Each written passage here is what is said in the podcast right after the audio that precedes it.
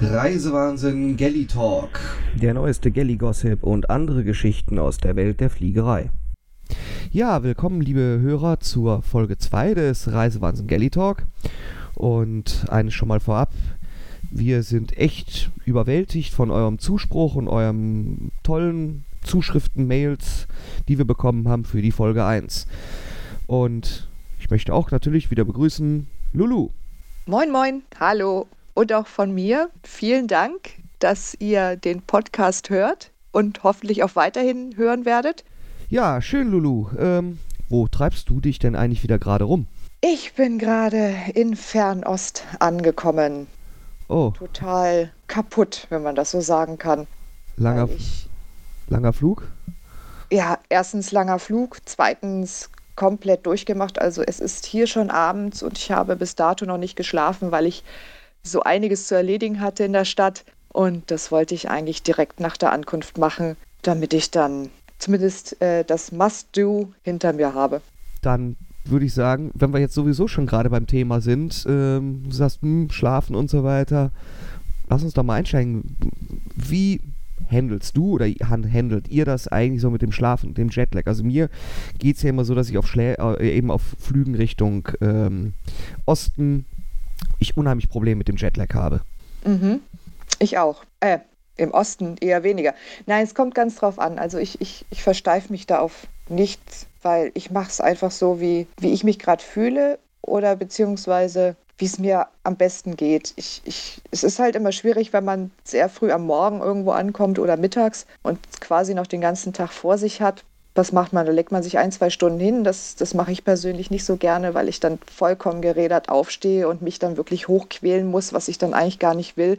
Was mir dann immer hilft, ich mache gar nicht die Vorhänge zu, ich lasse alles hell, damit ich nicht mitten in der Nacht für mich im dunklen Zimmer aufwache und dann würde ich dann sowieso weiter schlafen wollen. Also wie gesagt, ich mache es halt, wie es gerade passt. Wie heute eben gar nicht. Ich merke das jetzt auch ganz schön. Also ich werde auch bald ins Bett gehen müssen.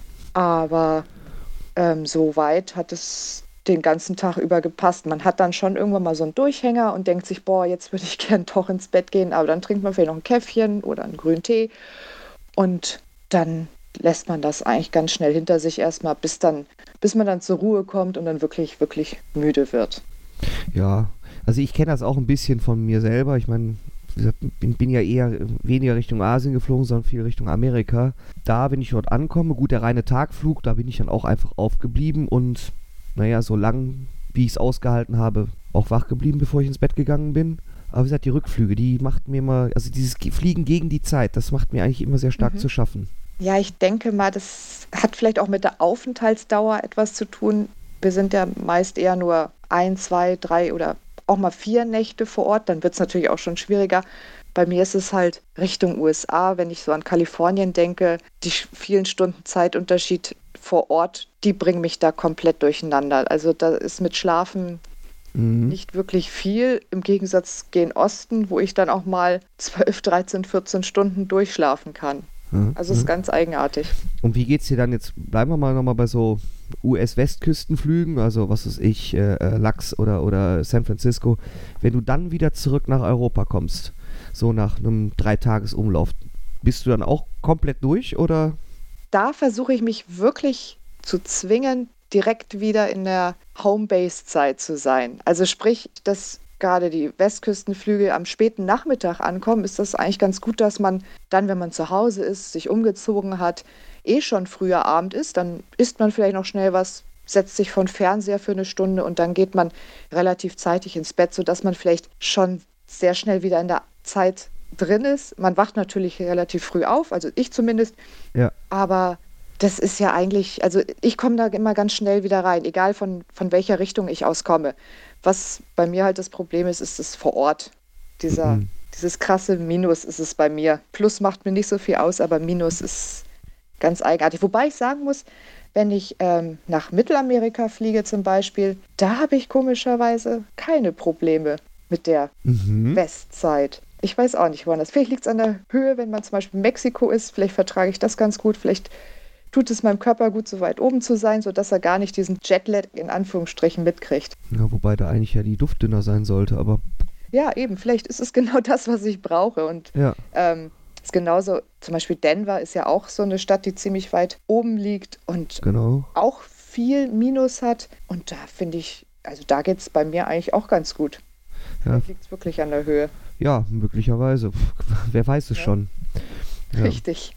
Also, Nee, aber im Endeffekt muss man es halt wirklich so machen, wie der Körper das einem sagt. Zwingen, wenn ich im Bett liege und einfach stundenlang nicht schlafen kann und mich hin und her wälze, das bringt auch nichts. Dann stehe ich eben auf, mache dies und das, beschäftige mich und dann versuche ich es halt nochmal. es wird ja häufig ähm, so als Geheimtipp gehandelt, ähm, die Einnahme von Melatonin, was in Deutschland halt ja, glaube ich, so ohne Rezept kaum erhältlich ist, aber in den USA ja frei verkäuflich ist. Hast du damit auch schon Erfahrungen gemacht?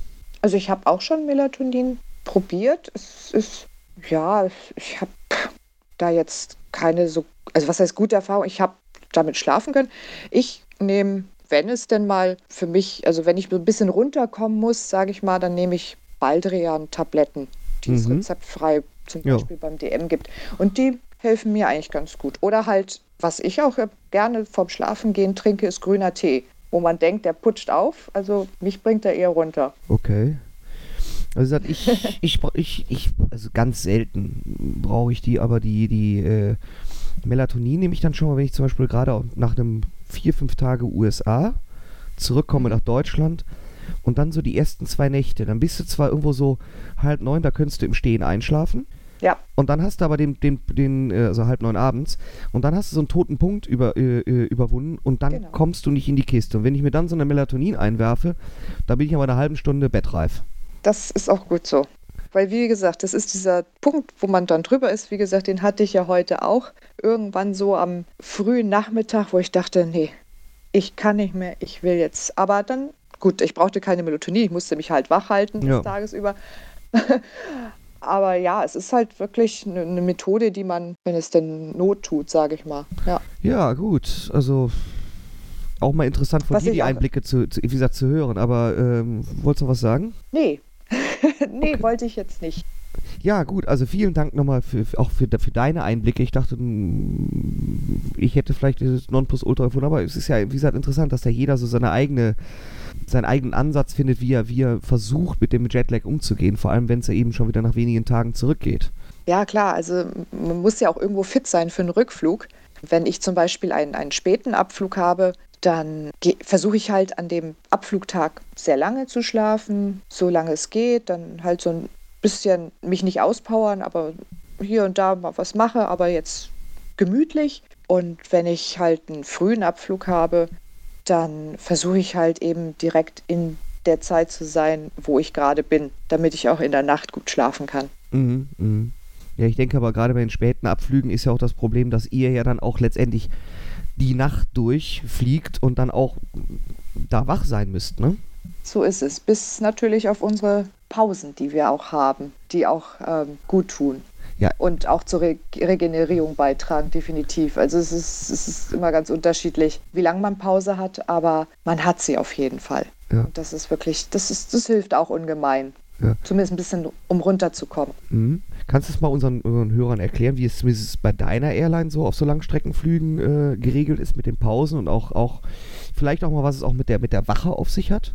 Klar, wir haben ähm, zwischen den zwei Serviceblöcken haben wir dann halt die, die Ruhezeiten, wo es dann auch selbstverständlich in der Kabine ruhiger wird. Auf dem Nachtflug sowieso, auf dem Tagflug weniger, muss nicht. Aber da wird dann die Crew aufgeteilt in zwei Hälften. Die eine ist dann on duty in der Wache, die sich dann um alles in der Kabine kümmert, während die Mhm. andere Hälfte dann äh, im Crewrest ist. Und es wird ausgerechnet, wie, viel, wie lang ist die Flugzeit, wie lang dauern die Serviceblöcke. Und was dazwischen eben ist, wird dann eben durch zwei geteilt, sodass dann die Crew sich dann auch mal ausruhen kann. Mhm. Was sie daraus macht, ist jedem selber überlassen. Also es gibt Leute, die oder Kollegen, die Zeitschriften lesen, Bücher lesen, Musik hören. Ich höre halt oft Musik, dabei kann ich ganz gut einschlafen oder einen Podcast auch mal. Ey, hoffentlich Oder- nicht unseren zum Einschlafen. Den kenne ich ja schon. Gut. Nee, auch gerne andere Podcasts. Oder auch halt Meditationspodcasts, die Ja. helfen mir zum Beispiel auch runterzukommen. Einfach mal Gedanken schweifen lassen. Und dann schlafe ich auch meistens ein. Heute hatten wir zum Beispiel 90 Minuten Pause. Und dadurch, dass wir relativ früh losgeflogen sind, war ich halt noch nicht so in der Zeit, wo ich schlafen gehe oder wo, wo für mich die Ruhezeit anfängt. Dementsprechend war ich auch etwas wach mhm. und bin dann, ich glaube, eine halbe Stunde, bevor wir wieder geweckt worden sind, eingeschlafen.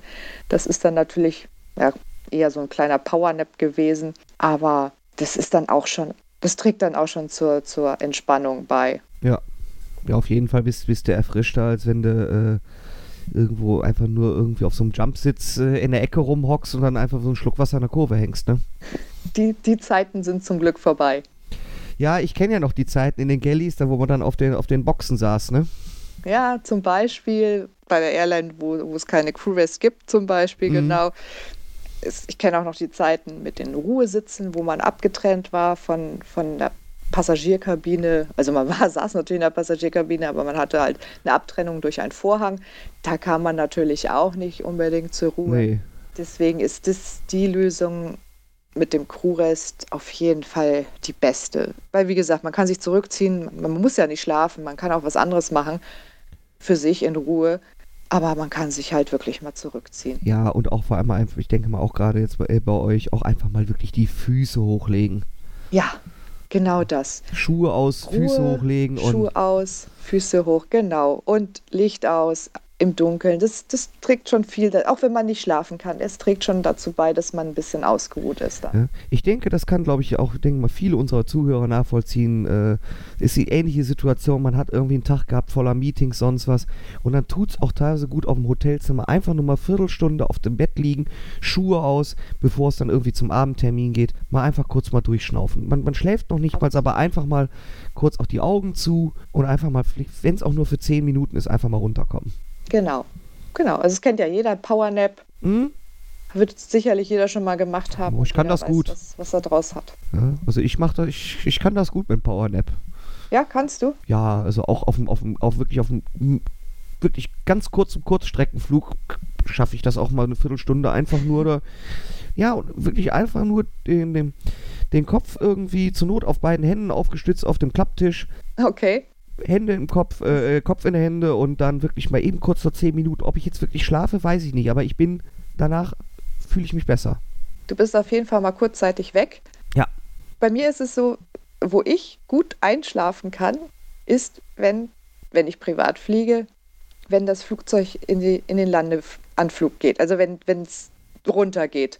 Wenn, wenn die Geräusche dann anders werden, es wird ja alles wieder ein bisschen lauter, es vibriert ja so mehr und das ist für mich irgendwie so, so beruhigend, dass ich dabei immer irgendwie einschlafen kann. Das ist mir auch schon häufiger passiert. Wobei ich sagen muss, ja. ich kann besonders gut in Turboprop-Maschinen schlafen. Ernsthaft? Ja, dieses sonore scheint also auf mich eine einschläfernde Wirkung zu haben. Sieht so aus. Also ich bin immer froh, wenn meine Ohrstöpsel gut halten ja, wenn gut. man gerade neben so einem Propeller sitzt. Gut, die habe ich drin, aber dann hat man ja trotzdem im Hintergrund so ein relativ ja. sonores aus, äh, äh, äh, Brummen noch in Verbindung mit genau. diesen leichten Vibrationen. Ja, das ist richtig. Das scheint auf mich äh, äh wirklich äh, besser als eine Valium zu wirken. Ja, solltest du öfter mal Turboprop fliegen. ich muss mal zu meinem Arzt gehen, Herr Doktor. Ich habe Einschlafprobleme. Im Flugzeug kann ich so gut schlafen. ja, genau. gut, aber ähm, ja. äh, das ist erstmal schon mal ein interessanter Einblick von dir, auch wie ihr das mit den äh, äh Pausenzeiten auch handhabt. Ja. Und wie ja. gesagt, dass der Crew-Rest, ich glaube, der hat auch einen Vorteil. Man wird, man ist dann auch wirklich, ich sag mal, soll jetzt nicht despektierlich klingen, denke ich mal, aber dass ihr dann auch wirklich mal weg von eurer Kundschaft seid. Ja, selbstverständlich. Ja. Das ist ja auch nachvollziehbar. Jeder hat eine Pause, jeder Arbeitnehmer hat eine Pause und jeder kann sich irgendwie zurückziehen, sei es, wenn er essen geht oder sich in, in einen Ruheraum setzt ja. oder einen Powernap macht. Ja. Also ich finde, das ist definitiv äh, nachvollziehbar ja. von jedem. und wie gesagt, die andere Hälfte ist ja on duty in der Zeit. Ja, es soll ja auch, ich sag mal, immerhin nicht jeder sehen, Achtung, jetzt kommt ein Witz, dass sie in der Ecke sitzt und raucht. Haha. Hm. Was uns jetzt Ein eigentlich, sollte das die Überleitung werden? Das ist die Überleitung aus der Pause in die Ecke zum Rauchen. Jawohl, das kenne ich noch aus alten Zeiten, als Rauchen noch an Bord erlaubt war. Ja. Da saßen wir aber nicht in der Ecke, da standen wir in der Galley. Nein, es war ja mal erlaubt und es war ja auch der Crew erlaubt zu rauchen. ähm, aber wie gesagt, das sind ganz, ganz alte Zeiten. da sind wir ganz Ja. weit von weg. Ja, aber ähm, tatsächlich soll ja angeblich, und jetzt kommen wir wirklich, jetzt kommt die Überleitung, äh, soll ja angeblich auf einem Horrorflug der Condor ja, die Crew so aufgelöst gewesen sein, dass aus Schreck eine der Flugbegleiterinnen dringend ein, ein Bedürfnis verspürte, eine Zigarette an Bord zu rauchen. etc. Nachdem sie geweint hatte. Ja, das auch noch. Also, äh, die scheint ja noch schwerer traumatisiert gewesen zu sein als die einzelne Passagierin, die sich da ja bei der Stuttgarter Zeitung ausgeweint hat, ne? Ich wusste nicht in dem Moment, als ich den Artikel gelesen habe, was ich drüber denken soll. Ich Also für mich war dieses Thema so absurd, dieses, diese Story so unwahr, dass ich einfach, ich wusste nicht, ob ich lachen sollte oder, oder sollte ich mich drüber ärgern, dass wieder die Fliegerei Ja, äh, so in Fokus gesetzt wird, ins Negative gesetzt wird, gerade die Crew. also ähm. ich muss, ich habe erstmal oben drauf geguckt, was denn das Veröffentlichungsdatum war. Ob das nicht zufällig der 1. Ja. April war. Ja, Und dann habe ich erstmal Was? geguckt, ob das eine Zeitung aus dem Springer Verlag mit vier großen Buchstaben sei. so ist es. Ja, so von wegen, ne, äh, Mutter drehte ihren Sohn durch den Fleischwolf, äh, mh, sch- sprach als erstes mit der Frikadelle. Genau. War auch nicht. Nee, war auch nicht. Dass es dann aber tatsächlich die doch eher äh, als seriös zu bezeichnende Stuttgarter Zeitung war, fand ich dann doch äh, er, erstaunlich bis erschreckend. Ja, Das ist genau das, was ich auch. Und deswegen recherchiere ich dann und gucke, wer schreibt sowas, beziehungsweise wer behauptet sowas. Was ist das für eine Person? Und ich bin tatsächlich über Facebook mhm. äh, auf die Seite der Dame gestoßen, die auch tatsächlich einen Aufruf gemacht hat, ob es auch andere Passagiere gibt, die ihr Erlebnis teilen könnten. Es ist ein langer Rattenschwanz gewesen, sei es auf der Stuttgarter Zeitung, deren Facebook-Seite oder auf ihrer privaten und, und, und. Aber muss man das so in der Öffentlichkeit klären? Mm, Eigentlich nicht. Viel interessanter fand ich ja dabei, dass sich ja anscheinend ja doch andere Passagiere gemeldet haben, eben auch bei der Stuttgarter Zeitung, die genau ein, einen Tag später, wie gesagt, beide Artikel werden wir ja auch verlinken, ähm, äh, das als komplett anders darstellen. Also auch so, wie es, wie es, wie es die äh, Pressesprecherin der Konto selber geschildert hat. Ja, es, Richtig. es gab wohl Probleme mit dem Triebwerk. Ja, es musste eins abgeschaltet werden. Aber das ist jetzt ja auch jetzt nicht so äh, dramatisch, wie es dargestellt wird. Flieger kurz vorm Absturz und mach schnell dein Testament und etc. Genau, Feuerschläge, Schräglage, ne? Ja, ja, die Schräglage, die ganz große, ja. Die Schräglage. Und Das ist es halt. Wenn man sich mit einem Thema nicht so gut auskennt, ich, ich, ich denke mir, dann muss man sich entweder damit befassen. Es gibt ja genug Informationen im Internet oder man fragt irgendwelche anderen Leute, die sich damit auskennen, aber stellt nicht irgendwelche Behauptungen in den Raum, die einfach falsch sind. Und das ist der Punkt. Ja, ich- vor allem finde ich ja sehr spannend dabei. Ich habe ja auch recherchiert, aber ich habe eher mal recherchiert, wer denn alle von den üblichen Portalen und Magazinen, die sonst ja auch über, über jeden kleinen Schleppunfall Ja. eigentlich berichten, eben nicht darüber berichtet haben. Also auch der Aviation Herald, auch wenn er von den Kollegen von Come Fly With Us nicht immer als die allerseriöseste Quelle gesehen wird, aber selbst die haben über diesen, sorry, ich muss es aber sagen, über diese Lappalien noch nicht mal berichtet. Genau das ist es. Ja. Ja, und äh, also wenn da wirklich noch nur ein Funken dran gewesen wäre, dass das wirklich so dramatisch wäre, dann hätten auch andere Blätter berichtet und allen voran die Revolverblätter. Erstens das und zweitens eben auch die einschlägigen Blätter. Ja. ne, wo man auch vielleicht mehr Informationen sich hätte ziehen können. Letztendlich habe ich mir die Stellungnahme der Condor durchgelesen und für mich war dann das Thema klar. Ja, dem ist eigentlich Also- nichts mehr hinzuzufügen, ne? So ist es. Es war eine Stellungnahme, die plausibel klingt, jetzt in meinen Augen. Ja. Und ähm, es ist ja auch nichts weiter passiert. Und wie gesagt, es hat ja, es ist ein Fall von, von aus, dem, Au- aus dem Monat August. Das Ja. Ganze wurde erst einen Monat an die Presse, na, einen Monat später an die Presse getragen.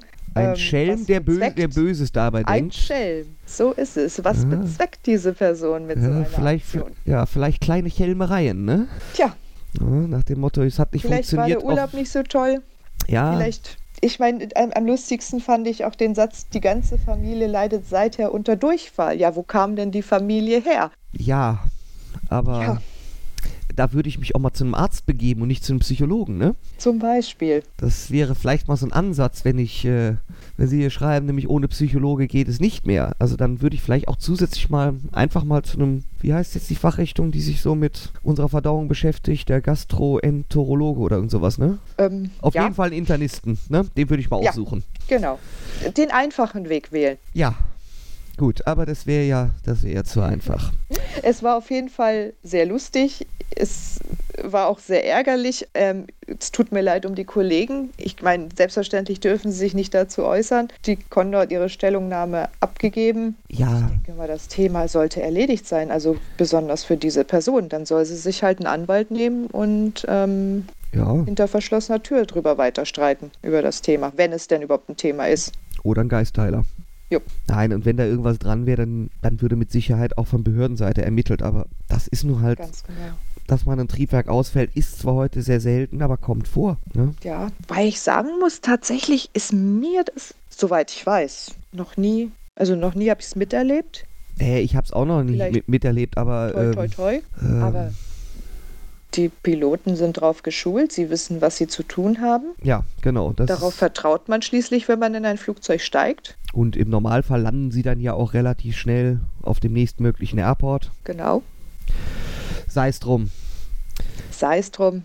Vielleicht, Wir haben drüber geredet. ja, vielleicht nehmen ja nochmal die Kollegen äh, von, von Come Fly With Us das Thema auch nochmal aus Pilotensicht aufs Korn. Genau, also Steffen und Olli, ihr habt einen Auftrag. so schaut's aus. Ich kann nur sagen, von Kabinenseite, ich kann es mir nicht vorstellen, dass die Kollegin, vielleicht war sie ein bisschen aufgeregt. Man empfindet ja auch ähm, Reaktion. Jeder empfindet sie anders, deutet sie anders. Vielleicht war sie ein bisschen aufgeregt. Vielleicht war es auch eine junge Kollegin, die mit der Situation noch nicht viel anfangen konnte. Aber ganz ehrlich, sie setzt sich in eine Ecke und raucht. Hm. Was haben denn die anderen Kollegen gemacht? Ihr dabei zugesehen? Ja, ich weiß es nicht. Ja. Also, also das Ganze klingt, klingt ein wenig zu fantastisch, als dass es wahr sein könnte. Das sehe ich auch so. Ja, es und ist viel dazu gedichtet worden. Es, es, es spricht vielleicht einer, einer Person die Meinung, die sie vertritt, weil sie selber eben nichts Mm. mit der Situation anfangen konnte. ja, ja, sehe ich auch so, weil wie gesagt, andere Passagiere haben es ja nicht als so dramatisch geschildert und dass es da angeblich dann freien Alkohol und sonst was gab. Ähm, ja, ja. gut. Wir werden es nie, wir werden es wahrscheinlich nie genau herausfinden, weil wir waren nicht an Bord. So ist es. Wir können nur spekulieren, wie jeder andere auch. Ja, aber wie gesagt, äh, es ist schon erstaunlich, dass a- nicht ein einziges äh, seriöses wie auch weniger seriöses Blatt diese Geschichte irgendwie aufgegriffen hat. Genau. Ähm, weil das wahrscheinlich für die auch möglicherweise, kann ich jetzt auch nur spekulieren, aber die Räuberpistole zu unglaublich klang. Sehe ich auch so. Ja. Ja, gut. Na Damit, dann. damit sind wir dann ja so langsam, glaube ich, auch, kommen wir zum Ende, ne? Ja, ich denke, wir haben alles abgearbeitet, was wir heute vorhatten. Richtig. Deswegen ähm, an der Stelle wieder auch der Hinweis, ihr könnt uns gerne jederzeit Fragen stellen, entweder als Kommentar direkt unter dieser Podcast-Folge auf dem Blog reise-wahnsinn.de oder per E-Mail an podcast.reise-wahnsinn.de oder eben auch per Twitter an reisewahnsinn. Ja, und wir freuen uns also über eure Kommentare und Fragen. Wir würden uns natürlich auch eventuell freuen, hm, wenn ihr hier und da eine Bewertung hinterlasst. Und auf jeden Fall würden wir uns freuen, wenn ihr beim nächsten Mal wieder einschaltet und dann hört, worüber Lulu und ich uns das nächste Mal unterhalten. Lulu, ich danke dir wieder sehr für, dein, für deine Anwesenheit hier. Sehr gerne. Ich freue mich jetzt auch schon aufs Bett, weil ich bin richtig, richtig müde. Ah, alles klar. Du, dann wünsche ich dir eine gute Nacht und bis Dankeschön. demnächst. Dir noch einen schönen Tag. Danke sehr. Bis dann. Tschüss und auf Wiedersehen. Tschüss.